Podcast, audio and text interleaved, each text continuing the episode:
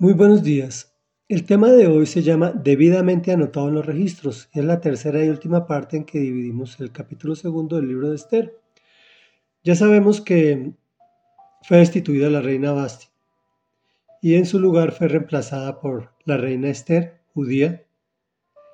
Eh, y hoy encontramos un capítulo que pareciese como de otro libro y dice así.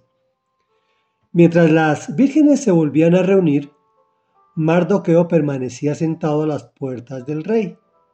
Esther, por su parte, continuó guardando en secreto sus antecedentes familiares y su nacionalidad, tal como Mardoqueo le había ordenado, ya que seguía cumpliendo las instrucciones de Mardoqueo como, estaba, como cuando estaba bajo su cuidado. En aquellos días, mientras Mardoqueo seguía sentado a la puerta del rey, Victán, y Teres, los dos eunucos del rey, miembros de la guardia, se enojaron y tramaron el asesinato del rey Asuero. Al enterarse Mardoqueo de la conspiración, se lo contó a la reina Esther, quien a su vez se lo hizo saber al rey de parte de Mardoqueo. Cuando se investigó el informe y se descubrió que era cierto, los dos eunucos fueron colgados en una estaca todo esto fue debidamente anotado en los registros reales en presencia del rey. Comentario.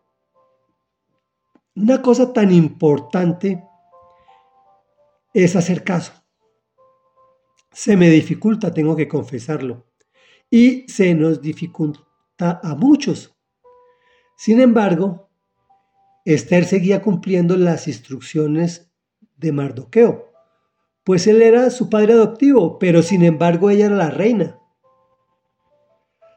Por otro lado, las escrituras marcan un episodio que parece sin importancia, pero todo es importante en nuestras vidas. Mardoqueo se entera de una conspiración contra el rey. Recordemos que él es el rey opresor.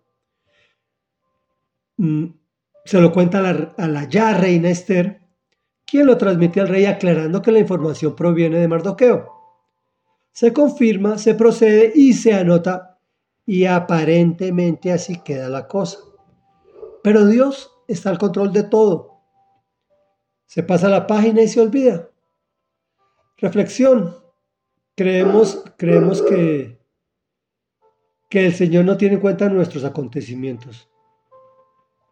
Pero Él deja debidamente anotado en sus registros todas las actividades y actitudes nuestras.